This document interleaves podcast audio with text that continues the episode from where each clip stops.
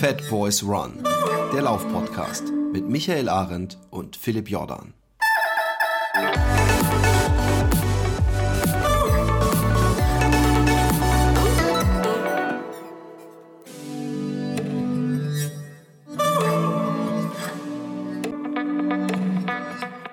Hallo, liebe Hörerinnen, liebe Hörer, liebe Fat Girls, liebe Fat Boys. Ich bin heute alleine da. Philipp ist äh, nicht dabei.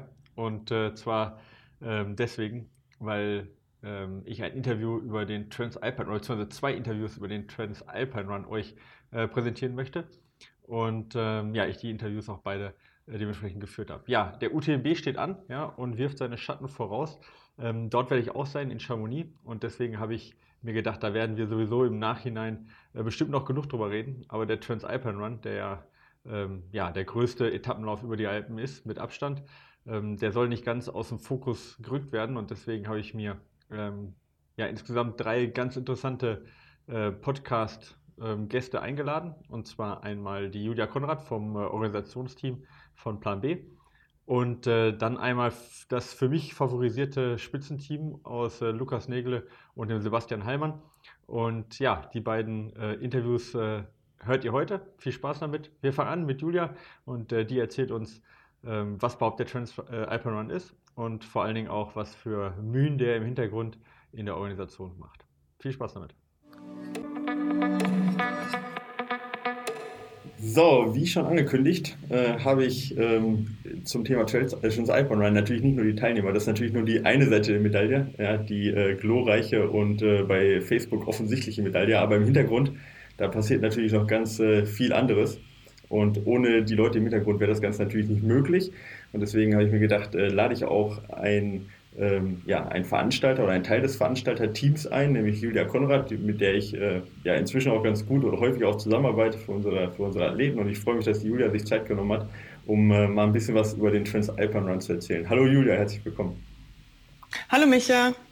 Ja, Julia. Danke, dass wir dabei sein dürfen. Ja, selbstverständlich. Ich bin froh. Ich meine, es ist noch genau, wie viel sind es noch? Ähm, zehn Tage, kann das sein? Ja, gute Woche. Genau, eine gute Woche. Das heißt also, ihr seid im Stress, obwohl ich gerade gehört habe, dass äh, du schon noch oder noch auf einem anderen Event bist. Also das heißt, im Sommer bei euch reiht sich ein Event nach dem anderen. Aber ich glaube, der Transalpine, der wirft schon seine Schatten voraus, oder? Ja, schon lange. ja, schon lange, ja, genau. Vielleicht stellst du dich einmal ganz kurz vor, damit äh, unsere Hörer wissen, wer überhaupt hier sitzt.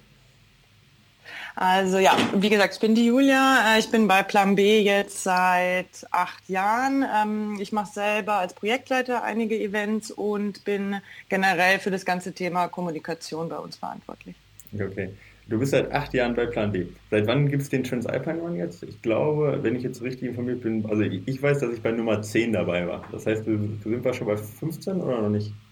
Nein, wir sind jetzt bei 14 Jahren. Also 2005 gab es den ersten Gore-Tex Transalpine Run. Das heißt, nächstes Jahr feiern wir 15 Jahre Jubiläum. Okay. Und wenn du seit 15 Jahren dabei bist, dann heißt das, du bist auch äh, seit acht Jahren, Entschuldigung, das heißt, du bist auch acht Jahre beim Transalpine Run schon dabei? Ja, genau. Wahnsinn. Also du bist quasi, hast schon längere Berührungspunkte mit Trailrunning als wahrscheinlich die meisten von unseren Hörern und auch tatsächlich als ich. Ja?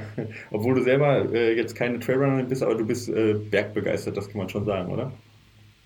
Also ich laufe auch selber, nur keine Wettkämpfe. Ah, okay. Weil man durch die Arbeit ja ständig auf Wettkämpfen ist und äh, ja, daher laufe ich nur privat. Das, das, reicht dann aus. Ja, da kriegt man dann genug mit. Ja, äh, ja genau. Ich habe vorhin schon gesagt, ähm, das ist so ein bisschen die, die äh, Rückseite der Medaille. Das heißt also, was für uns Läufer ähm, perfekt organisiert, und das muss man ja tatsächlich mal als äh, Anfangslob geben. Ja. Plan B ist da ja sicherlich international auch eine Referenz ähm, was äh, für uns perfekt organisiert und locker und leicht äh, anmutet, ja, und natürlich auch für uns äh, das Leben so leicht wie möglich macht. Das ist im Hintergrund bestimmt äh, harte Arbeit und äh, dadurch, dass ich selber ähm, da noch nicht hinter, die, ja, hinter die Fassade blicken konnte, bin ich ganz gespannt mal, was du uns so berichten kannst. Ähm, Erzähl doch mal, äh, wie viel, wie viel harte Arbeit steckt dahinter und wie viel Freude schon auf den Transalpine Run. Also ist es, sag ich mal, die Höllenwoche des Jahres für dich oder ist das die Lieblingswoche des Jahres für dich?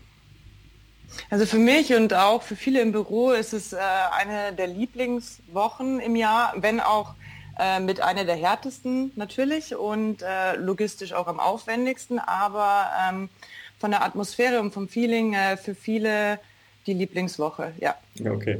Äh, du hast schon angesprochen, Logistik, logistisch natürlich ein Riesenaufwand. Äh, wir hatten ähm, in vergangenen Folgen schon die Veranstalter vom Köln-Marathon zum Beispiel bei uns, die haben natürlich was erzählt. Jetzt ist der Transalpine Run natürlich äh, ja, was völlig anderes, alleine vom, äh, von dem logistischen Aufwand über die Berge zu gehen. Ähm, vielleicht äh, fangen wir erstmal an äh, und, und, erklären ein bisschen für unsere Hörer auch, was der Transalpine Run überhaupt ist. Ähm, vielleicht kannst du was zu der Strecke mal sagen, dass, dass sich die, die Hörer mal vorstellen können, was überhaupt oder wie das überhaupt abläuft von wo bis wo geht ja. und so weiter. Ja, also ich würde, also ich kann behaupten, beziehungsweise ich würde behaupten, ist, äh, der, der Transalpine Run ist äh, weltweit einzigartig. Es geht darum, in sieben Tagen oder acht Tagen, je nach Route, ähm, über 250 Kilometer und über 16.000 Höhenmeter quer durch die Alpen zu absolvieren. In diesem Jahr sind es genau 258,4 Kilometer ja, und knapp 16.500 Höhenmeter. Und äh, die Teilnehmer absolvieren das eben in Zweierteams. Das heißt, grob laufen sie pro Tag einen Marathon. Wow, Von den okay. Distanzen ja. im Durchschnitt. Ne? Ja. ja. Ähm, das heißt, die, die bleiben ja auch immer zusammen. Ja? Ähm, da gibt es, glaube ich, auch eine Regel, die dürfen sich nicht weiter als irgendwie so und so viel Meter oder, oder so trennen, oder? Also man muss auch zusammenbleiben, ob man möchte oder nicht, richtig? Oder kann man das auch theoretisch, sage ich mal, dann einzeln beenden? Nee, man muss zusammenbleiben. Man hat da diese Minutenregel ähm, an den Checkpoints von den Verpflegungsstellen. Mhm. Und äh, darf nicht länger als diese gewisse Zeit auseinander sein. Ansonsten gibt es äh, Zeitstrafe, Disqualifikation, ja, Schläge, genau. was gerade angemessen genau. ist. Ja. Ja, ja okay. weil die Grundidee, und das ist ja auch das, was den Transalpine Run ausmacht, ist dieses Laufen im Zweierteam. Und das, ähm, das äh, macht äh, diese, diese ganz besondere Atmosphäre aus und den Teamgedanken. Und das ist natürlich eine zusätzliche Challenge, weil das ja heißt, ich kann mich nicht nur auf mich konzentrieren, sondern ich muss ja auch mich auf meinen Partner konzentrieren und ähm, wir müssen uns gegenseitig unterstützen und äh, über sieben oder acht Tage lang äh, da gegenseitig pushen, motivieren, äh, uns anpassen vielleicht, ja. Und das ist, glaube ich, auch eine, eine riesen äh, Herausforderung im Team. Ja. Nicht nur die Strecke und die Höhenmeter, klar. Ich habe ich hab gleich eine gemeine Frage für dich, aber vorher noch, eine, ja. noch, noch, noch welche, die du bestimmt äh, als Kommunikationsverantwortliche bestimmt mir äh, mit Leichtigkeit äh, beantworten kannst. Ähm, vielleicht sagst du uns mal, wie viele Teilnehmer und, und wo die grundsätzlich mal herkommen. Sind das hauptsächlich Deutsche oder sind die komplett international? Äh, wie kann ich mir das vorstellen? In welchem Alter sind das äh, die Leute und so weiter? Vielleicht kannst du mir noch ein paar Infos geben, weil dann danach kommt eine gemeine Frage, die kündige ich jetzt schon mal an. Okay, also ähm, wir sind ja limitiert auf 300 Teams, das heißt 600 Teilnehmer sind wir auch jetzt knapp voll. Ähm, Zwei Drittel davon ist männlich, ein Drittel ist weiblich, so von der Verteilung her. Ähm, das hat sich auch über die Jahre relativ stetig gehalten. Ich denke auch vornehmlich durch diese Mixed-Kategorie, die wir haben, also Männlein, Weiblein in einem Team. Ähm, die meisten sind aus Deutschland, mehr als 50 Prozent, und dann äh, folgt Österreich, Schweiz und die Niederlande. Der jüngste Teilnehmer dieses Jahr ist 18 und der älteste ist 63. Und insgesamt kommen die Teilnehmer aus 35 Nationen. Wow, okay. Ähm, du hast gesagt, der jüngste ist 18. Ist das das Mindestalter auch oder darf ich auch mit 16 theoretisch dann äh, am Transalpine teilnehmen? Mindestalter ist 18. Okay, also ist das auch quasi immer das äh, Mindestalter jünger wird es nicht werden, vielleicht aber älter dann dementsprechend. Ähm, ja. ja ähm, ich schiebe die Gemeindefrage noch auf, weil eine Frage muss ich dazwischen noch schieben. Du hast gesagt, der älteste ist 63, richtig? Oder ja, was? Korrekt. ja, genau. Ähm, ich weiß das bei mir damals, ja, beim zehnten Mal, als ich dabei war mit, mit Stefan, einem Kumpel von mir und äh, Trainer ja auch hier bei mir, ähm, dass äh, ähm, damals die, die zehn Jahre dabei waren, geehrt wurden. Ja, also die alle zehn Transalpine Runs gefinisht haben, teilweise auch. Ja. Und ja. äh, gibt es noch welche, die jeden Transalpine Run bisher gefinisht haben? Oder? Es gibt einen, einen Teilnehmer, ja, den Holger Schulze. Okay, Wahnsinn. Darf ich sicher auch so erwähnen. Ja, der ja. hat letztes Jahr als einziger Teilnehmer quasi, wir hatten letztes Jahr die 100. Etappe. Äh, insgesamt in allen, also in der ganzen äh, Historie Transalpine Run und der Holger Schulze ist quasi der Einzige, der alle diese 100 Etappen, mittlerweile dann 101 Etappen vom äh, Transalpine Run gelaufen ist und ähm, er ist auch dieses Jahr wieder gemeldet. Okay, es ist das erste Mal bei dem Podcast, wo mir tatsächlich ein, äh, so ein kalter Schauer der Rücken runterläuft, muss ich sagen. ja. ja ich, ist Wahnsinn. Also ich kenne die Etappen ja auch, ja. Und es gibt ja so viele, die 100 Marathons gelaufen sind, ja, irgendwie und dann im ja. 100 Marathon Club geht. äh, sind, aber 100 äh, Marathon-Etappen in den Bergen und dann auch nicht nur irgendwann, sondern wirklich jede von den 100 am Stück, teilweise acht hintereinander äh, zu finishen. Ähm, das ist unfassbar für mich. Also das ist Wahnsinn. Ja. Also krass, dass ja, es solche Leute gibt. Das ist echt Wahnsinn. Ja, war auch ein sehr besonderer Moment, äh, Moment letztes Jahr äh, beim Transalpine. Ja, ja. Okay, jetzt kommt eine gemeine Frage. Team-Event. Ja, ähm, ich habe mhm. äh, den Transalpine Run schon auch als Team äh, Kampf auch erlebt, ja. Also dass man auch zwischen den, mhm. zwischen, also dass es mal auch kracht, ja. Und ich glaube, das ist auch mhm. normal. Ja. Was glaubst du ja. denn, ähm, wenn der Transalpine Run kein Team-Event wäre, hättet ihr mehr oder weniger Finisher? Also quasi, ist es Team, ist das eher eine Bürde oder ist das eher äh, ja, quasi Unterstützung insgesamt? Das kommt natürlich stark aufs Team an, ja. Wenn ich jetzt kategorisch sage, jeder Mensch ist ein Einzelkämpfer, ja, dann ähm, äh, wäre das äh, so, dass das Team keine Rolle spielt. Ich glaube aber persönlich nicht, dass es mit, dem, mit den Finisher-Zahlen zusammenhängt. Mhm. Denn äh, wenn sich jetzt ein Team wirklich ähm, zerstreitet, ja, oder getrennte Wege geht, dann sind sie ja einfach nur aus der Wertung raus. Heißt, die können beide ja als individuell laufen sie ja weiter, mhm. ja, aber sie sind einfach nicht mehr in der Teamwertung. Ähm, dass einer aussteigt aufgrund von Streitigkeiten, sage ich jetzt nein, dass er damit aufhört, sondern äh, das ist dann eher der Fall, ähm, ich habe mich verkracht, ich brauche einen neuen Teampartner. Ja, das gibt Also, also es gibt sowohl, ich sage jetzt mal extrem, es gibt Heiratsanträge und es gibt Scheidungen. Ja, ja ich, äh, es, gibt diesen, es gibt ja diesen geflügelten Spruch, ähm, wer äh, den Transalpine Run zusammen schafft, der sollte heiraten. Ja. Äh, ja. Und das ist halt auch ein bisschen was Wahres. Also ich, ich äh, kenne auch wenige, ganz wenige und dann auch nur diejenigen, die ähm, von vornherein sehr entspannt in die Sache reingehen. Also die weniger, weder mit den Cut-Off-Zeiten, ja, die ja tatsächlich, da kommen wir gleich vielleicht nochmal drauf zu, äh, ein großer Schatten des Laufes sind für viele. Oder halt die auch nicht mhm. um Platzierung kämpfen, äh, die ohne Streit und ohne, ja, ich sag mal, Spannung da durch den Lauf gehen. Aber alle, die irgendwo nochmal so einen externen Zusatz ähm, ja, einen externen Zusatzstressor äh, haben, ja, äh, die haben oft auch eben dann äh, die eine oder andere Etappe, wo es dann auch mal krachen kann. Aber ich glaube, das gehört auch dazu, da durchzukommen. Ähm, wie viel nehmt ihr denn ungefähr raus? Hast du dann so eine. Also ich muss noch kurz. Ja? Äh, ich habe noch nur einen kurzen Nachtrag und, und, und zwar auch, das ist eben so ein bisschen, ähm, weil du gesagt hast, vielleicht hat man dann mehr Finisher, aber ich glaube, das kommt ja wirklich dann darauf an.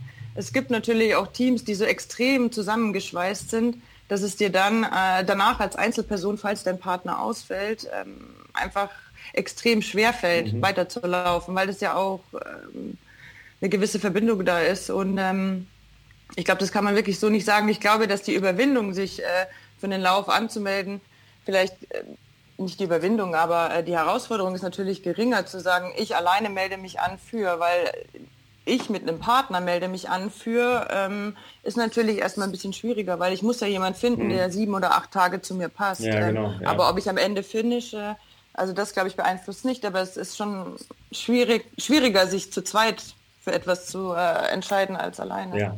Aber ich, ich bin auch fest davon überzeugt, dass das den Spirit im Prinzip des Laufs ausmacht. Ich habe ja auch beim, bei den Four Trails damals, das war für diejenigen, die es nicht wissen, ein, äh, vier Tage äh, Wettkampf, ähnlich wie der Transalpine, der aber alleine stattgefunden hat damals. Und äh, der Spirit ist beim Transalpine Run ganz anderer, dadurch, dass man eben im Team, im Team unterwegs ist. Aber ihr legt die Four Trails, habe ich gesehen, auch wieder auf. Ja? Ähm, nächstes, ja. nächstes Jahr wieder zum, mit einem neuen Konzept, richtig? Ja, genau. Wir haben ein bisschen kürzere Etappen ähm, und mit ein bisschen weniger Höhenmeter, sodass man äh, sodass auch der Trailläufer, Läuferin ähm, einsteigen kann in dieses Thema Etappenrennen, ohne eben diese extremen Distanzen mhm. und haben dazu noch Wanderer als Kategorie. Ah ja. Das sind so die also Das heißt also, ja. wenn ich jetzt noch nicht der Profi-Trailrunner bin, der sich zutraut, acht Etappen am Stück über die Alpen im Marathondistanz zu machen, wäre das zum Beispiel ein Einstieg, um zu sehen, was ist überhaupt so ein Etappenrennen und, und was äh, mute ich mir da eventuell beim Transalpine Run an zu. Genau, ist aber halt wie gesagt ein Einzellauf mhm. äh, und kein Teamlauf. Also diese spezielle Teamerfahrung hat man da natürlich nicht. Das hätte man dann eher noch in dem äh, Run-2-Format vom Transalpine Run, was ja dieses Jahr neu ist, wo ich quasi als Team zwei Etappen laufe. Also da weiß ich, so ein bisschen bekomme ich vielleicht die Idee, ähm, bin ich vielleicht, so ein bisschen bekomme ich die Idee, was es heißt, zu zweit zu laufen, ein, nicht nur einen Tag, sondern eben am nächsten Tag wieder aufzustehen, wieder den Schweinehund zu überwinden und mit meinem Partner an der Startlinie zu stehen, für zwei Tage. Mhm. Ähm, weißt, du, weißt du, wie viele ähm, bei euch ähm, finishen von den 300 oder wenn es 300 Teams sind, äh, was ihr für eine Finisher-Quote insgesamt habt? Gerne auch geraten, wenn du es jetzt nicht auswendig weißt. Ich würde mal sagen, so im Schnitt hast du immer einen Ausfall 10, 15 Prozent. Das, das, ist extrem wenig, finde ich. Ja. Woran, also woran liegt es, dass das so wenig sind? Also ich meine, du hast ja höhere, höhere Ausfallquoten fast beim Marathon. Liegt das an äh, dadurch, dass ihr nur vorbereitete Läufer habt? Ich meine, ihr habt kein, keine Qualifikationsrennen oder sowas. Ähm, habt ihr, liegt das an der, weiß ich nicht, an der guten medizinischen Betreuung oder, oder woran, woran würdest du sagen, ähm, warum, warum sind so wenige, die tatsächlich ausfallen? Also ich hätte jetzt tatsächlich auf deutlich mehr geschätzt. Wahrscheinlich schwer zu sagen. Ich müsste dir, ich müsste dir natürlich auch, das kommt ja auch immer auf das Jahr an mhm. oder es ist auch nicht jedes, jedes Rennen gleich. Ich müsste dir ehrlich gesagt äh, das auch kurz nachschauen. Ja, ähm, ist wahrscheinlich auch sehr wetterabhängig, oder? Also wenn ihr jetzt mal ein Jahr habt, wo, wo 20 Grad sind und, und bewölkt, dann fallen wahrscheinlich weniger aus als jetzt äh, in dem Jahr, wo ich jetzt äh, mitgelaufen bin, das erste Mal. Das war 2000, ich weiß gar nicht, 14 glaube ich. Äh, da wurden auch die Etappen umgelegt dann dementsprechend, weil einfach zu schlechtes Wetter war, was ja auch nicht selten vorkommt in den Alpen. Und da hat man wahrscheinlich ja. deutlich mehr Ausfallquote dann. Ne? Ja, eben auch extreme Hitze. Das ist natürlich dann auch immer ein, ein, ein Punkt. Ähm, aber da, da, steckt man auch nicht drin und viele laufen ja dann auch äh, laufen ja dann weiter, suchen sich ja dann ein Team, dem sie sich anschließen, wenn der Partner ausfällt. Ähm, ja. Aber generell ist es natürlich, man weiß, was einem, was, was kommt, man bereitet sich da ja auch vor und manche ja auch über, über mehrere Jahre. Also wenn ich so in die Teampartnerbörse schaue, dann sehe ich ja jetzt schon Gesuche für ähm, 2019 oder 2020. Das heißt, dieses, dieses Thema und diese Vorbereitung startet ja bei vielen schon Jahre davor. Mhm. Und dann möchte man sich natürlich diesen Traum erfüllen. Ja, das, das verstehe ich, dass man dann auch eventuell auch mal mit einer Verletzung dann da auch bereit ist, durchzugehen. Zum Thema Verletzung. Ich, ähm, ähm, bei so einem, bei so einem ähm, Straßenmarathon, um dann nochmal drauf zurückzukommen, ne, das findet ja alles in der Stadt ähm, statt. Du hast überall ähm, gute Möglichkeiten, mit einem äh, Krankenwagen hinzukommen, ähm, kannst überall Streckenposten aufstellen und die Entfernungen sind relativ gering. Jetzt lauft ihr von Deutschland bis nach dieses Jahr auch nach Italien, ne? Ähm, Korrekt, ja, wir starten ja in Garmisch, ja. äh, Partenkirchen und äh, enden in Brixen. In Brixen, genau, in Südtirol. Also quasi einmal komplett über den Alpenhauptkamm auch drüber. Ähm, mit 300, mit 300 Teilnehmern. Ja. In, teilweise, ähm, ja, äh, ich weiß, letztes Jahr waren auch Gletscherpassagen dabei, aber durchaus auch schwierigen Gelände. Ja. Also wir reden jetzt ja nicht von Forst ja. und von, von, von Teerstraßen. Ja. Nein. Ähm, äh, wie, wie, wie stellt ihr denn sicher, also dass, dass zum Beispiel, wenn da jetzt jemand äh, sich wirklich ernsthaft verletzt oder vielleicht auch mal noch ein zweiter und ein dritter, dass dann da auch äh, medizinische Hilfe vor Ort ist? Also habt ihr da die lokale Berg, äh, Bergrettung oder ist es, äh, vertraut ihr da komplett auf zivile Bergrettung oder wie, wie, wie kann ich mir das vorstellen? Wir haben da ja eine, eine, Zusammenarbeit. Wir haben ja die Medical Crew, die ja quasi unser Dienstleister ist für die medizinische Betreuung. Das heißt, die ähm, sind die verantwortlich für die Gesamtkoordination ähm, von äh, der Rettung oder medizinischen äh, Betreuung sozusagen. Die haben äh, eine zehn bis zwölfköpfige Crew dabei, die besteht dann eben aus ähm, speziell ausgebildeten äh, Krankenpflegern, Anästhesiepflegern, aus Notärzten, Rettungsärzten. Ähm, die sich dann sowohl auf der Strecke befinden als auch im Zielbereich. Und die bewegen sich auf der Strecke laufend vor, sind auch mit Fahrzeugen unterwegs und ähm, koordinieren alle Einsätze, die äh, in dem Bereich äh, stattfinden. Okay. Ähm, da, was sind so die häufigsten, kann man das sagen, häufigsten Verletzungen? Vielleicht, weiß nicht, Blasen wahrscheinlich und sowas, oder? Oder wie, wie, was, wie, ja. ja. Was, was für Einsätze? Ja, das sind da so Infos auch, wie viele Einsätze da gefahren werden? Das interessiert mich irgendwie. Oder wie viel, weiß ich nicht, wie viel, wie viel äh, ähm, ja, Material da verbraucht wird bei so einem Lauf bei 300 Leuten? Ja, die Füße sind natürlich ein großes Thema. Äh, wir, die verbrauchen, am letztes Jahr beim Transalpine waren 135 Blasenpflaster verbraucht okay. und hatten insgesamt 350 Wundversorgungen, also mehr als Teams sozusagen. und äh, Ja, was auch äh, viel geht natürlich sind Coolpacks. Da gibt, gehen so über zwei, 200, über mehr als 200 Coolpacks gehen bei so einem Transalpine Run über den Triesen sozusagen. Wahnsinn, ja, Wahnsinnsgeschichte. Ähm, die, äh, mich interessiert äh, ein bisschen die Logistik noch hinter der ganzen Geschichte. Ja. Ähm, die Strecke ist ja komplett ausgeschildert, das weiß ich ja, und die ist auch hervorragend ausgeschildert. Ja. Ähm, und äh, ähm, die, ähm, die Medical Crew, hast du selber schon gesagt, die äh, ist jeden Tag auf der, ähm, auf der Strecke unterwegs. Ja. Ähm, kann, kann ich mir das so vorstellen, dass quasi, dass quasi der ganze Tross im Prinzip mit dem Transalpine Run mit quasi mitläuft oder mitgeht? Oder, oder ist das so, dass ihr jetzt schon jetzt äh, sieben Tage vorher anfangt auszuschildern und schon die Checkpoints aufzubauen? Oder wird alles immer einen Tag vorher aufgebaut, so raupenartig sozusagen? Das ist ein bisschen unterschiedlich. Also wir bewegen uns schon wie so ein kleiner Wanderzirkus, aber alle mit. Äh, es gibt aber Teams, die immer schon einen Tag dann voraus sind. Heißt, äh, gut, das Streckenteam in dem Fall beginnt, ich würde sagen, ab Donnerstag, ja, ähm, seine Arbeit, also vom Transalpine Run und dann die jeweilige Etappe. Es gibt quasi ein Markierungsteam, was immer eine Etappe voraus ist. Ja, zum Beispiel wir, äh, die jetzt sich jetzt im normalen Tross befinden, der parallel läuft, sehen die Leute, die eine Etappe vorher sind, gar nicht. Erst wieder bei der Abschlussveranstaltung. Ja, ja. Okay. Ähm, genau wie die Aufbauteams, die quasi immer schon eine Etappe weiter sind, die das Ziel aufgebaut haben. Wir haben zwei Aufbauteams äh, und die äh, sind immer einen Tag weiter. Mhm. Äh, die sieht man auch nie. äh, aber der, der Hauptross bewegt sich ähm, quasi mit dem Feld. Das heißt, in der Früh starten die Verpflegungsstationen und begeben sich auf ihre Posten. Ähm, aber das passiert am gleichen Tag der Etappe. Wie viel, wie viel Mann sind dann insgesamt da dran beteiligt, wenn man mal jeden mitzählt, der im Blasenpflaster klebt und der eine Banane austeilt? würde sagen 120 Leute. Wahnsinn. 120. Also wenn man das alles, ja, wenn man das mal aufteilt auf die, die Hoteltaschenteams, die Camp-Leute, Speaker, Medical Crew, Streckenteam, Vorläufer, Schlussläufer, äh, das Race Office, die Presse, die Kommunikation. Also ja, 120? Hm, 120 Leute. Ähm, du hast gerade angesprochen Camp und Hotel. Ja, das sind die beiden Möglichkeiten, oder? Entweder, ja. entweder äh, die Puko-Variante mit, äh, weiß ich nicht, 120 Leuten in der Turnhalle oder äh, die 5-Sterne-Variante im Hotel. Und dann äh, holt ihr auch und bringt die Taschen quasi, die, also, die ja natürlich nicht mitgeschleppt werden können alle, die bringt mhm. ihr quasi von Hotel zu Hotel. Das heißt also, ihr holt von allen Hotels des Ortes, holt ihr quasi die, die Taschen ab und bringt die zum Zielort mhm. und verteilt die dort auch wieder in die Hotels, richtig? Genau, das machen wir dann auch zusammen mit den Orten, ähm, die Verteilung der Taschen. Und äh, ja, jeden Tag quasi hat dieses Taschenteam äh, die Taschen äh, für die, also ist für die Verteilung der Taschen eben verantwortlich. Und das Camp-Team hat dann eben die Taschen vom Camp und äh, baut anhand dessen dann auch äh, baut die Schlafplätze mit den Taschen auf. Mhm.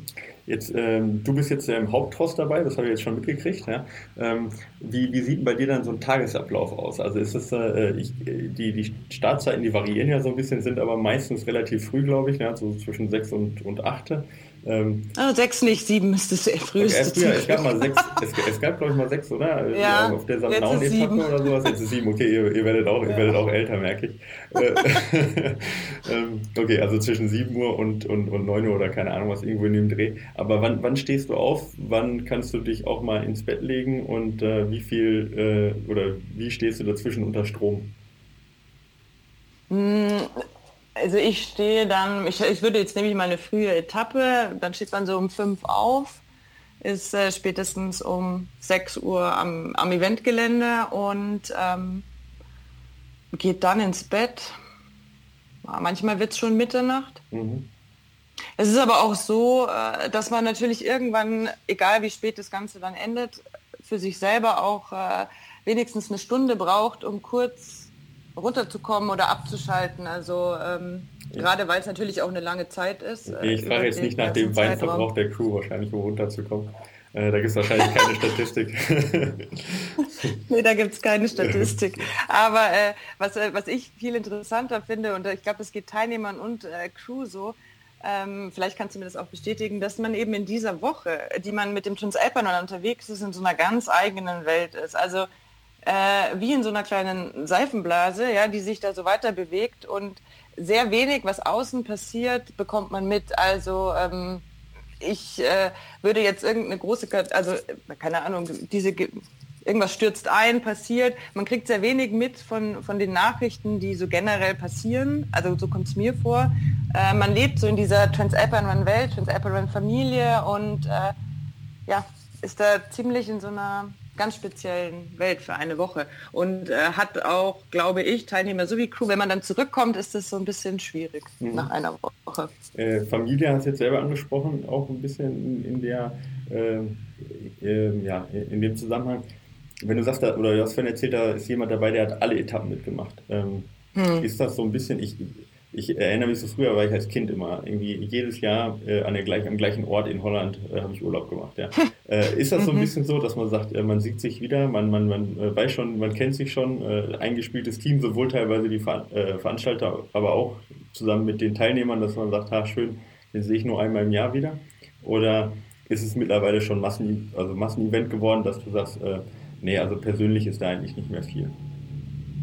Hm, also beim Transalpine Run ähm, es äh, kein Massenevent und äh, man freut sich nicht, man hat immer wieder Leute, die man äh, von der Crew wieder sieht, die auch immer das Gleiche machen. Also zum Beispiel das Taschenteam oder das Camp-Team. Äh, es gibt auch äh, quasi äh, Helfer, die nur beim Transalpine Run dabei sind und dann immer in einem ganz speziellen Team. Und daher freut man sich natürlich besonders, wenn man sich dann dort wieder sieht. Und das ist auch mit Teilnehmern so, weil natürlich je öfter ein Teilnehmer mit dabei ist, man, man kennt die Leute, man kommt natürlich nicht immer stundenlang zum Reden, aber man freut sich natürlich, äh, äh, gewisse Leute wiederzusehen, klar. Ja. Man kennt aber auch immer mehr die Eigenarten. Und ich war zum Beispiel auch zwei Jahre oder ja, zwei Jahre im Race Office. Also äh, man lernt dann alle schon so ein bisschen kennen. Hm. Ja, ich, du hast die Anfänge ja nicht mitbekommen, deswegen äh, kannst du es wahrscheinlich jetzt nicht beantworten, wie viele Jahre das gedauert hat, bis das tatsächlich eine eingespielte Geschichte geworden ist. Ja. Aber wenn man sich das so anhört, dann, ich meine, 5 Uhr aufstehen, 7 Uhr Start, das hört sich schon so an, als ob da jeder Griff sitzt. Ja, dass da jetzt nicht irgendwie, da darf nicht viel daneben gehen. Ja. Und auch wenn man sagt, man ist nur einen Tag voraus, da muss schon alles sitzen. Ähm, ja. Aber äh, äh, merkst du dann eine Entwicklung auch bei euch als Veranstalter, dass ihr sagt, naja, Transalpine Run, das haben wir jetzt schon so oft gemacht, das kriegen wir nebenbei hin? Oder ist das ähm, jedes Jahr eine, äh, passieren da 100 Sachen, wo ihr sagt, oh mein Gott, äh, äh, äh, wieder ganz knapp an der Katastrophe vorbeigeschlittert? Nee, also knapp an der Katastrophe nicht. Es passiert natürlich immer Sachen, die man nicht vorhersehen kann. Und ähm, auch wenn viele Sachen sitzen, äh, ist es doch so viel an verschiedenen Crews, verschiedenen Aufgaben und ähm, Komponenten, äh, dass man nicht sagen kann, dass das äh, dass das einfach so ein All Alltag wird, ja, also dass der sich einfach so einspielt. Die, die gewissen Sachen natürlich schon, aber vieles ist unvorhersehbar. Also es ist auch so, dass sich natürlich das Thema Strecke, das ist ja so, es sind so viele Kilometer, es wird sich immer wieder ein bisschen was ändern. Du kannst ja nicht quasi sagen, okay, jetzt steht alles, bums, fertig ja. und so bleibt es wie auf der Straße, sage ich jetzt. Ne? Ja. Sondern da gibt so viele Sachen, die sich ändern und es passieren natürlich auch immer ganz witzig, es passieren auch manchmal witzige ja, Sachen, die sind im Nachhinein was, lustig. Was, was, was, was war dir jetzt gerade im Kopf? ich musste an das Camp denken. Wir hatten ein Camp in der Turnhalle und ähm, der Hausmeister, das war in Neukirchen, hat damals vergessen, den Bewegungsmelder auszuschalten. So, also wenn ich mir vorstelle, mit 120 Mann in der Turnhalle, ne? Ja. Und jedes Mal, wenn sich irgendjemand bewegt, ging das Licht an. Die sind da drin natürlich Amok gelaufen. Ja. Im Nachhinein ist das eine total lustige Vorstellung. In dem Moment war es nicht witzig, weil der Hausmeister auch nicht erreichbar war. Ja? Aber ja gut, da es gibt manchmal Sachen, die kann man einfach nicht äh, planen und vorbereiten. Aber äh, dadurch, dass man eingespielt ist und dass äh, die die Handgriffe generell sitzen, hat man dann auch die Möglichkeit, äh, vieles auszubügeln. Würden diese Handgriffe nicht sitzen, äh, wäre das natürlich noch schwieriger dann. Ja, genau. Ähm, die, äh, die Strecke ähm, ist, hat sich jetzt ja ein bisschen geändert im Laufe der Jahre. Früher war sie ja ein bisschen weiter östlich noch ein. Also ihr pendelt ja immer zwischen zwei Strecken hin und her. Ne? Ja. Äh, für diejenigen, die es nicht wissen. Genau. Ähm, Früher war es ein bisschen weiter östlich. Plant ihr da auch vielleicht noch neue Strecken oder neue, ähm, sagen wir vielleicht auch mal, dass ihr sagt, wir starten irgendwo am Bodensee und dann geht es zum Lago Maggiore oder sonst was? Oder seid ihr ganz zufrieden jetzt mit den, mit den Strecken, die ihr habt und, und würdet das auch gerne weiterhin so durchführen? Nee, das soll sich schon weiterentwickeln. Da kann ich jetzt noch nicht so viel zu sagen, ähm, aber ähm, auch streckentechnisch soll sich da ein bisschen was ändern. Okay. Ähm, Julia, ich weiß, du bist jetzt gerade auf ein, was ist das, äh, Beach-Tennis-Event? Genau, ich bin ja bei den deutschen Meisterschaften im Beachtennis. Bei den deutschen Meisterschaften im Beachtennis, schau an. Ja. Okay, äh, was es alles gibt. Ja, genau, von der einen Randsportart ja. zur anderen. Ähm, ich, ich, möchte deine Zeit auch gar nicht so weit äh, äh, weiter strapazieren. Ich weiß, du bist da gerade eben auch äh, hart eingespannt.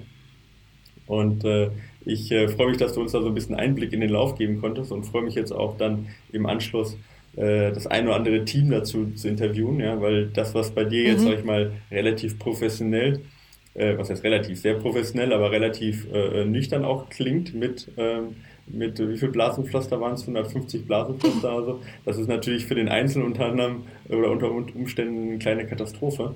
Und äh, da bin ich mal gespannt aus sehr subjektiver Sicht, was wir da noch ähm, zu hören bekommen. Vielen Dank für die objektive ja. Einführung von deiner Seite und auch für den. Überblick, was den Lauf ausmacht und was da an organisatorischen ja, Know-how und auch äh, Aufwand dahinter steckt. Ähm, ja, vielen Dank. Gibt es eine Sache noch, die du, die du unseren äh, Hörern dalassen möchtest zum Thema Transalpine Run? Hm, es, also wir sagen auch, es ist ja sehr emotional und äh, weil du gerade eben auch gesagt hast, nüchtern, es ist auch für, für die Crew oder wenn ich jetzt, ich nehme jetzt einfach mal mich, ja, äh, mit eines der emotionalsten Events. Also ähm, auch ich stehe in Brixen in dem Fall im Ziel und muss dann immer weinen, ja, wenn ich die äh, ins Ziel laufen sehe und zwar durchgängig. Ja. Und, das kann ein paar Stunden dauern. ja, das ist so. Oder auch, ich habe es zum Teil auch unterwegs oder wenn das letzte Team kommt und äh, es ist schon wahnsinnig emotional, aber das ist äh, einfach auch das Schöne und ähm, dann weiß man auch selber, ähm, dass da sehr viel Herzblut drinsteckt und das, äh, das entschädigt natürlich dann auch äh, für viel Mühen und, und, und Arbeit und äh, das macht es auch aus. Ja, also von dem her, äh, also ich kann es persönlich sehr empfehlen und ich glaube auch, dass es ähm, einfacher ist, diese acht Tage, als die meisten denken. Ja? Man muss sich halt ranwagen, man muss gut trainiert sein, man muss sich gut vorbereiten, aber dann ist es auf jeden Fall, kann es äh, ein Erlebnis fürs Leben sein. Ich glaube, da sind wir uns einig. Ja, das, da bin ich mir auch sicher. Es gibt ja auch wirklich viele Wiederholungstäter. Ja, also Daher. dann nicht fürs Leben, sondern für, für, für ein Jahr. genau. Alles Bei manchen, ja. Genau, ja, alles klar, Julia. Vielen Dank. Ja. Wir sehen uns bestimmt äh, irgendwann auf der Strecke. Ja, ich äh, werde auf jeden Fall mal vorbeikommen und äh, ja, vielleicht wunderbar. dann auch wieder nächstes Jahr als Teilnehmer. ja, ich freue mich. Ich wünsche euch alles Gute für die Organisation, dass alles gut läuft und äh, ja, grüßen wir die üblichen Verdächtigen. Das mache ich. Danke dir, ja. Mach's gut, ne? Ciao. Ciao. Ja, soweit so gut. Ja, äh, Julia Konrad über äh, die Organisation des Transalpine Run. Sicherlich ganz interessant, ja, was da alles so hintersteckt. Und ich glaube, wir machen uns da als Läufer doch relativ wenig Sorgen, ähm, was da im Hintergrund alles getan werden muss. Und äh, wenn man mal außen steht und äh, nicht im Wettkampfgeschehen drin ist, sondern da als Zuschauer auch dabei ist, dann erkennt man erstmal, äh, wie professionell das da abläuft und wie da eine Hand in die andere greift. Das äh, beeindruckt mich immer wieder bei Plan B-Events. Ähm, ja, im Endeffekt aber ist das Ganze nur für eine Sache da, nämlich dafür, dass der Sport im Vordergrund steht und nicht gestört wird. Und äh, aus dem Grund wollen wir den natürlich auch nicht zu kurz kommen lassen. Und deswegen hört ihr jetzt das Interview mit dem sicherlich favorisierten Team äh, aus Deutschland ähm, bestehend aus den beiden äh, Mitgliedern der Nationalmannschaft, Lukas Nägele und Sebastian Heimann. Viel Spaß damit. Äh, wie schon angekündigt, habe ich jetzt zwei äh, neue Gäste. Und zwar die Transalpine-Sieger 2018 bei mir. Nein, das weiß man noch nicht, das werden wir sehen. Aber auf jeden Fall den schnellsten ähm, Läufer 2017. Äh, das ist nämlich Sebastian Hallmann und sein Teampartner auch ein extrem schneller Mann, ja, äh, auch ein Mitglied der deutschen Nationalmannschaft im Berglauf, den Lukas Nägele. Ja, vielleicht stellt euch aber selber nochmal vor. Herzlich willkommen und schön, dass ihr da seid. Wer fängt an? Still, Sebastian. Stille, wer fängt an? Fange ich an. Ja, ja hallo zusammen. Ähm, ja, mehr gibt es erstmal noch gar nicht zu sagen. hallo. Ja, es gibt viel zu sagen über dich, aber dann übernehme ich das. Ja, äh, Sebastian, willst du noch was sagen oder ich kann sonst äh, auch übernehmen? Wenn, nee, du, wenn du nur eine Begrüßung machen willst, dann... Äh, übernimm, du, ja. übernimm du ruhig, wenn, wenn, wenn ich merke, dass ich da noch mehr zu mir sagen soll, dann, dann, dann mache ich das über Michael Löhn und dann den Rest, alles was er zu sagen dann, hat. Und, dann mach das. Aber auch von mir auf jeden Fall ganz herzlich Hallo. Ähm, ja, was äh, gibt es groß zu mir zu sagen? Ich bin äh, tatsächlich ähm, ja, super erfreut darüber, dass es dieses Jahr mit Sebastian klappt äh, beim Transalpine Run äh, gemeinsam teilzunehmen. Ähm, Ganz kurz, ich bin äh, 29 Jahre alt, ich bin inzwischen, äh, glaube so 14, 15 Jahre ziemlich aktiv im Laufsport tätig. Ähm, Im Trailrunning würde sagen so seit, seit 2014, 15 rum. Ähm, habe 2015 auch schon mal den Transalpine Run selber mitgemacht, damals auf Platz 3 gelandet. Ähm, war eine grandiose Erfahrung, wirklich, also mit eines der tollsten Events, die ich glaube ich jemals gemacht habe. Ähm, und insofern freue ich mich einfach riesig, jetzt dieses Jahr wieder an der Startlinie zu stehen. Und ähm, mit Sebastian, das ist eine ganz, ganz große Ehre, weil äh, er will zwar nicht viel selber zu sich sagen, aber er ist echt ein extrem guter Mann, der so viele Erfahrungen hat, so viel erlebt hat im Laufsport und ähm, als die Anfrage von seiner Seite aus kam, war für mich eigentlich relativ schnell klar, dass ich das auf jeden Fall gerne mit ihm äh, in Angriff nehmen würde und ähm, ja, freue mich, dass es einfach klappt jetzt. Okay, äh, ich merke schon, ihr wollt euch nicht äh, über allen Maße selber loben, aber vielleicht sagst du mal ganz kurz, was war bisher dein größter Erfolg, damit unsere Hörer das so ein bisschen äh, einschätzen können? So für dich persönlich? Äh, für mich persönlich würde ich sagen, war es 2016 der achte Platz ähm, bei der Berglauf-Weltmeisterschaft ähm, in Slowenien über die Langstrecke und äh, wir sind damals auch äh, Dritter geworden mit der Mannschaft, also eine Bronzemedaille geholt. Ähm, ich würde sagen, das war schon so mit der, mit der größte Erfolg, ähm, den, ich, den ich da feiern konnte. Und äh, ja, ähm, wie gesagt, ansonsten auch schon, schon einige Trail-Wettkämpfe so in der, in der Region in äh, Deutschland, Schweiz, Österreich, Finnland gewonnen. Ähm, ja. Okay. Ähm, und jetzt kommt Sebastian an, der darf zumindest mal sagen, was sein größter Erfolg war. Also du könntest auch alle deine Erfolge aufzählen, aber dann ist die halbe Stunde rum. Ja? Deswegen fangen wir mal an, was ist der größte gewesen von dir? Ich bin jetzt direkt rot geworden bei Lukas Worten. Ähm, äh, ja. ja, die deutschen Meisterschaften schon. Also gerade im Crosslauf, die, die beiden Rennen, die waren, waren ganz gut. Und für mich persönlich war ein, war ein Highlight äh, die Cross-Weltmeisterschaft Mittelstrecke. Äh, da war ich zwar in Anführungsstrichen, ich glaube, nur 30 aber das Feld war so dicht und da bin ich praktisch in, in einem Haufen von Weltklasseläufern ins Ziel gekommen. Und an dem Tag hatte ich das Gefühl, dass ich, dass ich Weltklasse bin. Oder vielleicht war ich es auch an dem Tag oder wahrscheinlich war ich es. Und an das Rennen erinnere ich mich sehr, sehr gerne zurück. Also da, ja, da weiß ich von den vier, vier, viereinhalb Kilometern oder sowas, glaube ich, weiß ich jede, jeden Buckel, jede Kurve. Irgendwie, das ist, das ist unheimlich präsentes Rennen. Ähm, ja, und im Endeffekt jedes Rennen, das man irgendwie gewinnt. Also ich habe äh, viele gute Rennen im Kopf, ich habe viele schlechte Rennen im Kopf, aber so, das sind, glaube ich, so die Rennen, wo ich, ähm, wenn man es äh, neudeutsch sagt, gut performt habe. Hm. Möchtest du mal deine Halbmarathonzeit noch sagen? Ich habe keine. Da werde ich immer rot. Ne, du hast keine Halbmarathonzeit? Doch, du hast eine Halbmarathon. Nee, ich habe keine. Nicht? Nein, ich bin, zehn, ich bin mal. Aber 10.000 Meter Zeit. Ja, ähm, ich sage lieber meine 5000 Meter Festzeit, die ist ja, schneller. Komm, hau raus, die ja, 5000 Meter Zeit. 13,26.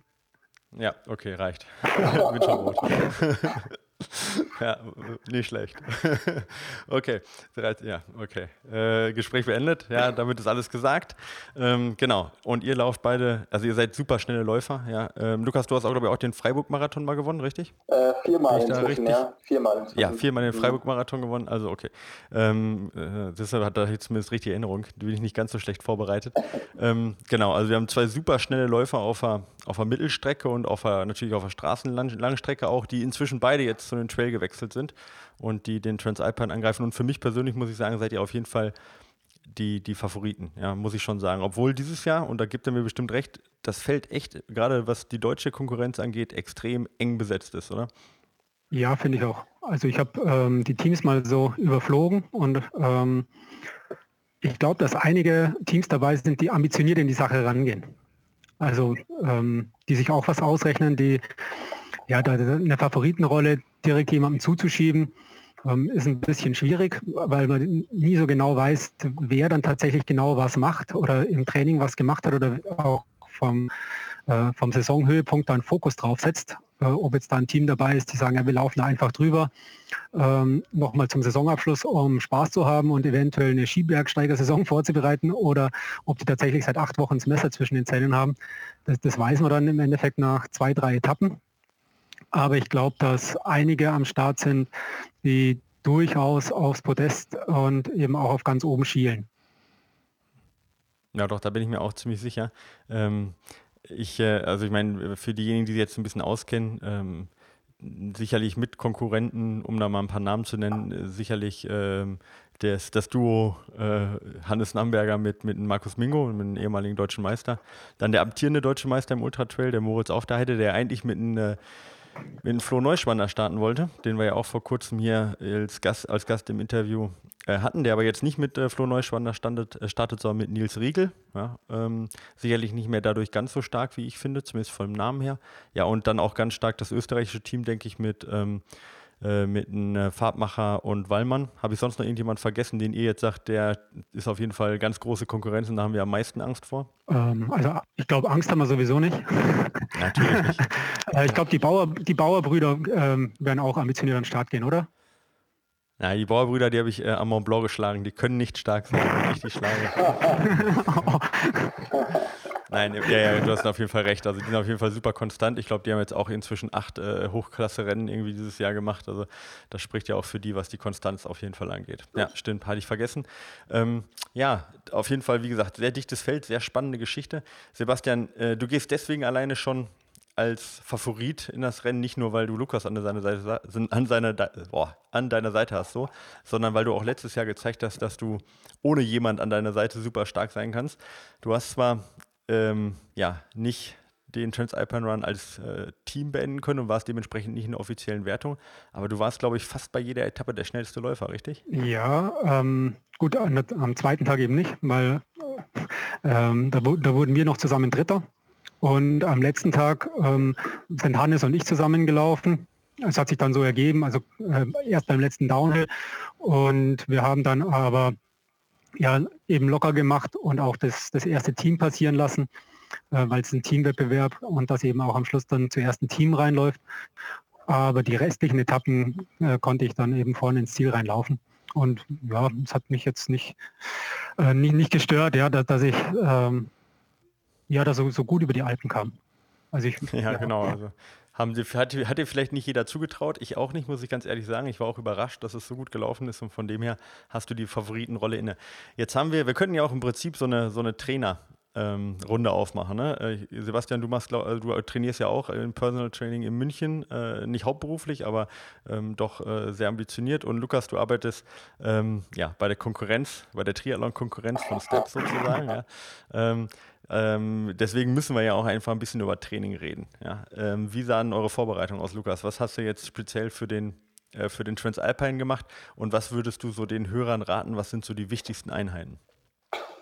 Ähm, also ich meine, auch für, ich denke, da spreche ich auch im Namen von Sebastian, äh, wir haben beide schon relativ viele Rennen natürlich dieses Jahr gemacht. Das heißt, ähm, die Hauptvorbereitung mit den wirklich wichtigsten Einheiten, die, ähm, die liegt wahrscheinlich schon ein Weilchen zurück und man hat jetzt, oder ich habe zumindest versucht, äh, die Form weitestgehend immer weiter nochmal zu steigern oder aufzubauen und äh, zwischen, den, zwischen den Wettkämpfen, die ich gemacht habe, spezifische Einheiten dann nochmal mit einzubauen. Ich finde ganz speziell wichtig sicherlich für den äh, Transalpine Run sind äh, die, die langen Läufe mit, mit einigen Höhenmetern, ähm, um sich A natürlich muskulär irgendwie an die Belastung zu gewöhnen, ähm, die immens hoch ist, auf jeden Fall, gerade wenn man dann äh, sechs, sieben Tage hintereinander weg äh, mehrere tausend Höhenmeter bewältigen muss. Ähm, und des Weiteren ist es äh, sicherlich von Vorteil, dass man dem Körper beibringt, irgendwo recht sparsam mit den Kohlenhydraten umzugehen, beziehungsweise im Gegenfluss einfach oder im, im, Gegenzug ähm, sich, sich äh, gut über die Fette ähm, mit Energie versorgen kann. Und, äh, heißt es dann Nüchternläufe oder, oder lange Läufe mit wenig Nahrung oder wie, wie, wie, wie bereitest du dich darauf fordern? Ähm, also jetzt bin ich wahrscheinlich wie viele andere auch eben voll berufstätig. Äh, das heißt, ich muss natürlich gucken, dass ich mein Training möglichst effizient gestalte, was dann durchaus auch immer wieder darin führen oder dazu führen kann, dass ich zum Beispiel nüchtern Laufen mache, ähm, bei denen ich dann durch, äh, ne, ne, durch das ähm, Integrieren irgendwo der Ernährung versuche, den, den Trainingsreiz effizienter zu machen. Ich kann natürlich auch irgendwo einen besonders langen Lauf machen und den dann zum Beispiel kohlenhydratarm laufen oder ohne dass ich irgendwas äh, esse, zumindest am Anfang. Ähm, auch das mache ich gerne mal am Wochenende, ähm, aber ich merke schon persönlich für mich auch, dass besonders die nüchtern Läufe extrem gut anschlagen. Ja. Mhm. Ähm, du hast gerade jetzt vor allen Dingen auch die Langläufe natürlich mit vielen Höhenmetern angesprochen.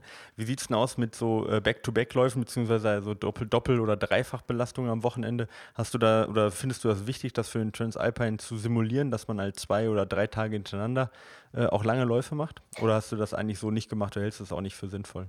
Äh, doch, finde ich gar nicht verkehrt. Ich habe, ähm, als ich 2015 gelaufen bin, habe ich davor, im, ich glaube drei, vier Wochen davor, habe ich auch einen Wettkampf in dem Format gemacht. Äh, den Gondo-Marathon in der Schweiz ist vielleicht dem einen oder anderen Begriff, kann ich auch nur empfehlen, ist ein sehr, sehr schöner Lauf. Ähm, mit jeweils äh, 40 Kilometern an zwei Tagen, also insgesamt 80 Kilometern und einigen Höhenmetern. Das war sicherlich so eine absolute Schlüsseleinheit. Ähm, die habe ich jetzt in der Form dieses Jahr nicht gemacht, aber ich habe schon versucht, auch ähm, an zwei Wochenendtagen hintereinander zum Beispiel relativ hohe Umfänge zu laufen oder was bei mir auch extrem gut anschlägt, ähm, sind viele oder viele Kilometer vor allen Dingen dann auch auf dem Rad, ähm, dass ich da einfach eine lange Belastung fahre und am nächsten Tag dann noch mal eine lange Belastung drauf laufe zum Beispiel. Mhm.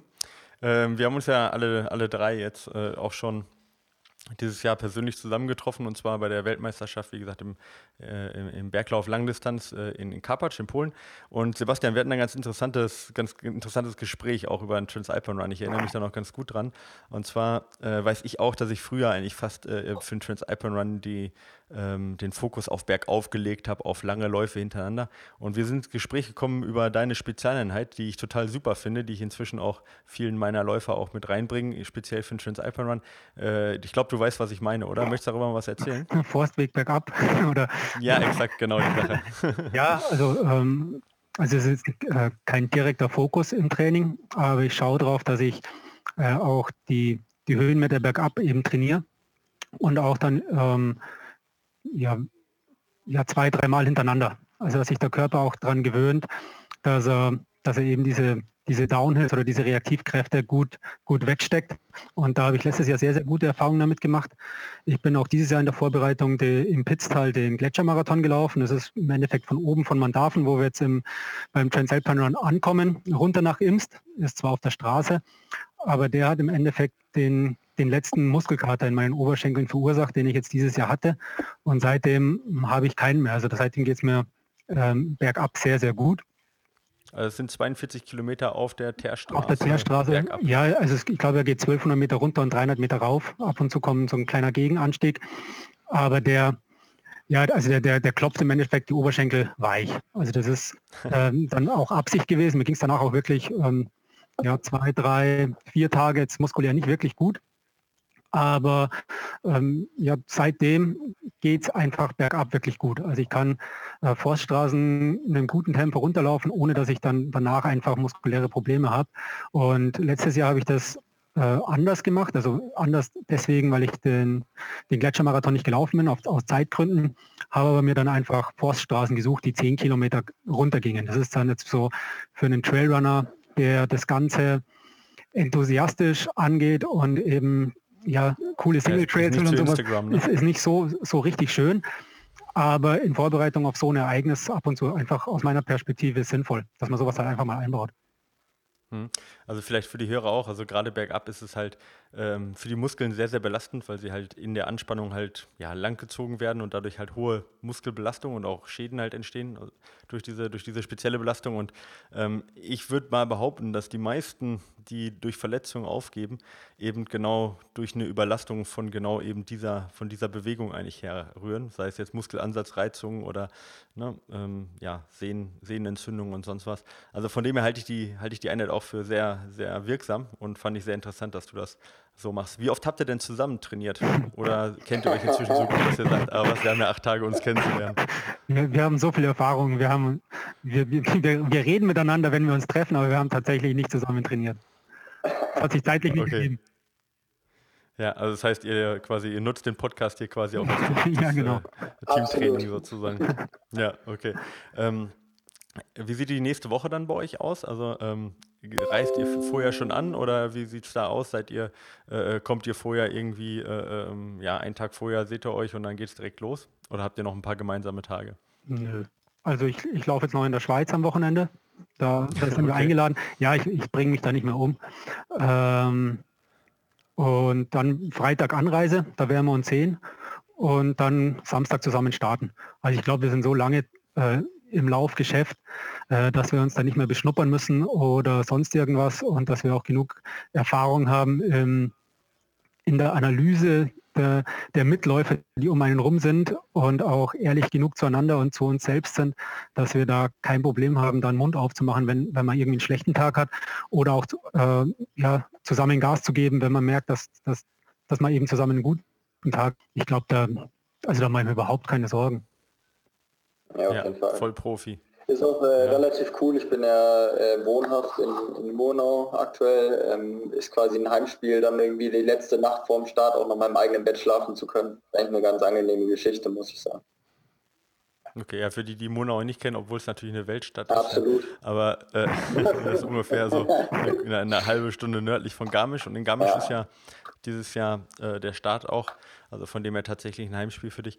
Ähm, genau. Ähm, wie, ähm, wie werdet ihr in die Woche verbringen? Wir haben mit der, oder ich habe mit der Julia ja schon gesprochen, es gibt ja grundsätzlich erstmal die beiden Möglichkeiten. Entweder man ist äh, so, ähm, ja, so, so cool und so lässig äh, wie auch schon das Sieger gezeigt haben und äh, pennt im, im Camp oder man gönnt sich dann doch ein bisschen mehr Ruhe und ein bisschen mehr Erholung im Hotel. Werdet ihr im Camp schlafen oder habt ihr äh, Hotels gebucht oder Ferienwohnungen? Werdet ihr von euren ähm, Freundinnen begleitet oder äh, von der Familie oder wie, wie wird es ausschauen?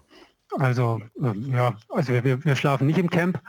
Ich glaube, ähm, also die Regeneration ist im Camp nicht so optimal wie, wie in Hotels.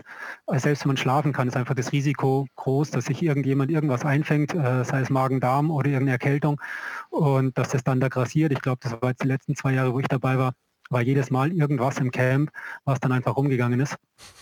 Ja, okay. und ähm, das, äh, das Risiko, sich da eben vorzubereiten und dann nicht zu finishen, weil, weil mir irgendjemand die Hand schüttelt, ähm, der gerade eben eine Toilettenklinke angefasst hat, wo wieder jemand anders davor drauf war, äh, der, der eben Magen-Darm hat. Das, das, das brauche ich nicht oder das brauchen wir nicht. Und ja, wir schlafen entweder in Ferienwohnungen oder in Hotels. Äh, Sandra ist mit dabei von meiner Seite, aber die läuft ja mit Dennis Pemsel selber und muss, genau, da, muss Sandra, da durch. Da, darf ich sagen, ne? Sandra ja, ja. Äh, Mastro Pietro, die wir auch im, im zu Gast mal hatten, zu, zu ihrem Blog äh, äh, Hasumsi, ja, äh, genau. Das ist, das ist quasi deine Freundin. Genau. Und äh, meine Eltern sind äh, Fahrer. Also wir haben zwei Autos dabei, einfach für den Transport. Und die, die sind dabei als Betreuer und fahren, fahren mit. Und Lukas, wie sieht es bei dir aus? Hast du äh, persönliche, persönliche ja, Betreuung da? Äh, nö, das reicht ja auch. ist, ja, ja, ist, ja, ist, ja für, ist ja für alles gesorgt. Nee, ähm, ich werde wahrscheinlich mir ein Zimmer mit, mit Dennis dann teilen, ähm, was auch super cool ist. Äh, feiner Kerl. Und ähm, ähm, ja, ich weiß gar nicht, ob eventuell meine Eltern irgendwie noch äh, vorbeikommen, aber ich glaube auf keinen Fall die ganze Woche. Also wenn dann nur okay. für eine Etappe mal oder so. Ist, ist deine Schwester dabei? Die ist ja quasi äh, doppelt involviert, wenn man das so sagen darf. Stimmt, stimmt. Ja, äh, du hast vollkommen recht. Ich glaube sogar, meine Schwester ist dabei. als, als, Freundin meines äh, oder eines einer unserer Mitkonkurrenten ähm, kann ich dir aber gar nicht genau sagen, ob sie echt die ganze Woche dabei ist oder ob sie nur teilweise dabei ist. Ähm, wenn sie dabei ist, werde ich aber auf jeden Fall eine Massage einfordern, weil sie ist Physiotherapeutin und dann hat sie sicherlich auch mich zu massieren und nicht nur hat, der, hat, der Moritz, hat der Moritz sich eine Physiotherapeutin geschnappt? Das ist nicht schlecht. Das, ja. ist, äh, weit, das ist weitblickend. Ja, Absolut. Ja, okay. Gut, also beide quasi in den Hotels und äh, auch mit Rundumbetreuung, äh, zumindest äh, Sebastian, aber das, das, kennt man ja von dir, sag ich mal, du bist ja immer häufig in, in Begleitung.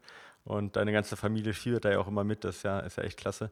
Ähm, ihr habt gesagt, ihr trefft euch vorher nicht, ihr habt euch bisher nicht getroffen, ihr kennt euch, das wird schon laufen. Ähm, habt ihr eine Taktik oder ergibt sich das von alleine? Also die, die Taktik ist ja eigentlich beim Transalpine Run, okay, den ersten Tag nicht zu schnell angehen, ja.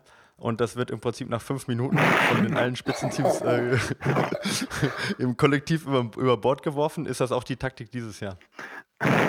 Dass wir die Taktik der anderen über Bord werfen und, und anlaufen. Ja, vielleicht. Ja, das, das wäre mal eine neue Taktik, ja. Ähm, ich weiß gar nicht, Sebastian, haben wir eine Taktik? Ich glaube nicht. Also noch nicht nö, besprochen also zumindest. also ich glaube, ich glaub, wir schauen uns da die, die Etappen an.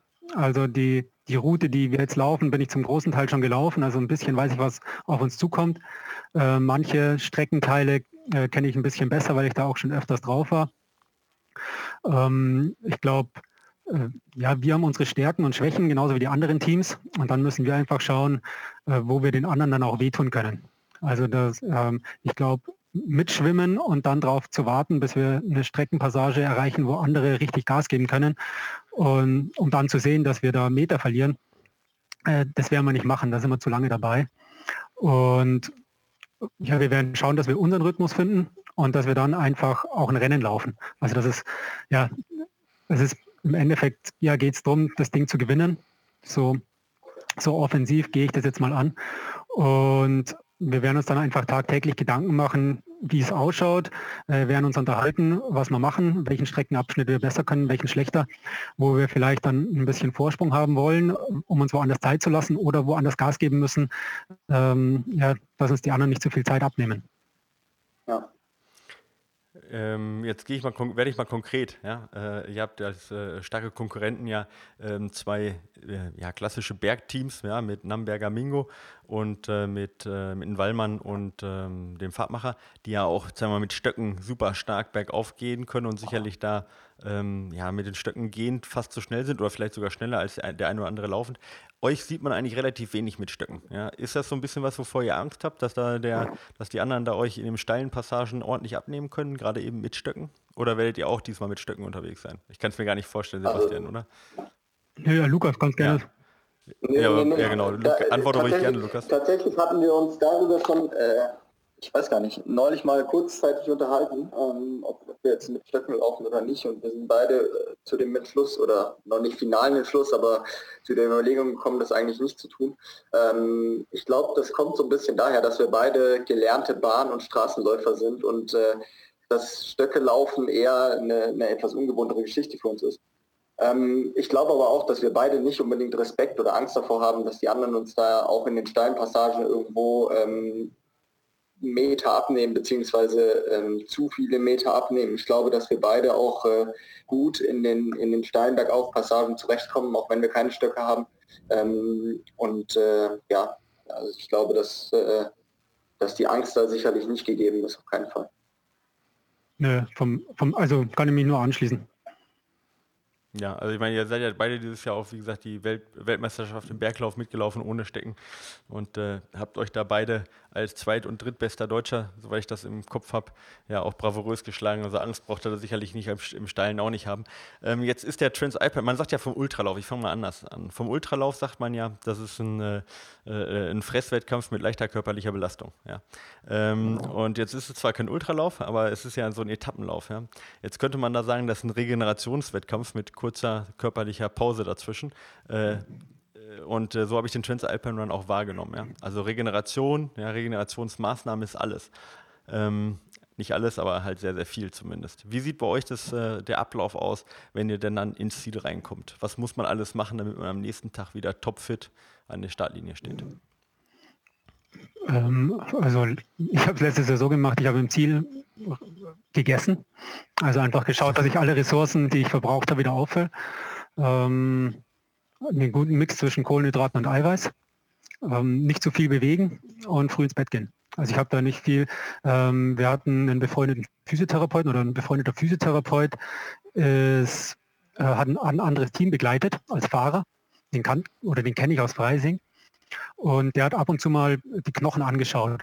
Aber das war tatsächlich ähm, so mehr oder weniger Pflege äh, auf Bedarf, wenn wirklich irgendwo mal so das Gefühl war, okay, der Muskel könnte zwicken, dass er mal drauf schaut. Aber es war jetzt nicht irgendwie so, ja, jeden Tag auf die Pritsche legen, das, das wollten wir auch nicht. Äh, das war sicherlich hilfreich.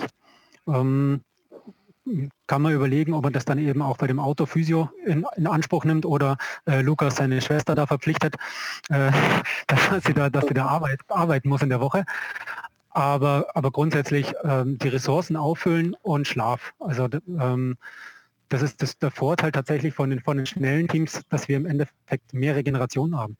Also ähm, und dann kommt es natürlich auch darauf an, wie intensiv die Einheiten für die für die jeweiligen Läufer sind. Also wenn, wenn man mal einen Tag hat, wo man vor, vorne mitschwimmen kann, ohne dass man die Grenzen geht, muss man einfach nicht so viel regenerieren wie, wie ein anderes Team, das vielleicht gerade noch so mitgeknapst hat. Und hat am nächsten Tag einfach noch, noch mehr Kraft, dann wieder Gas zu geben und die anderen ja, müssen dann im Endeffekt vielleicht reißen lassen, weil sie einfach sich von dem Vortag nicht mehr erholen.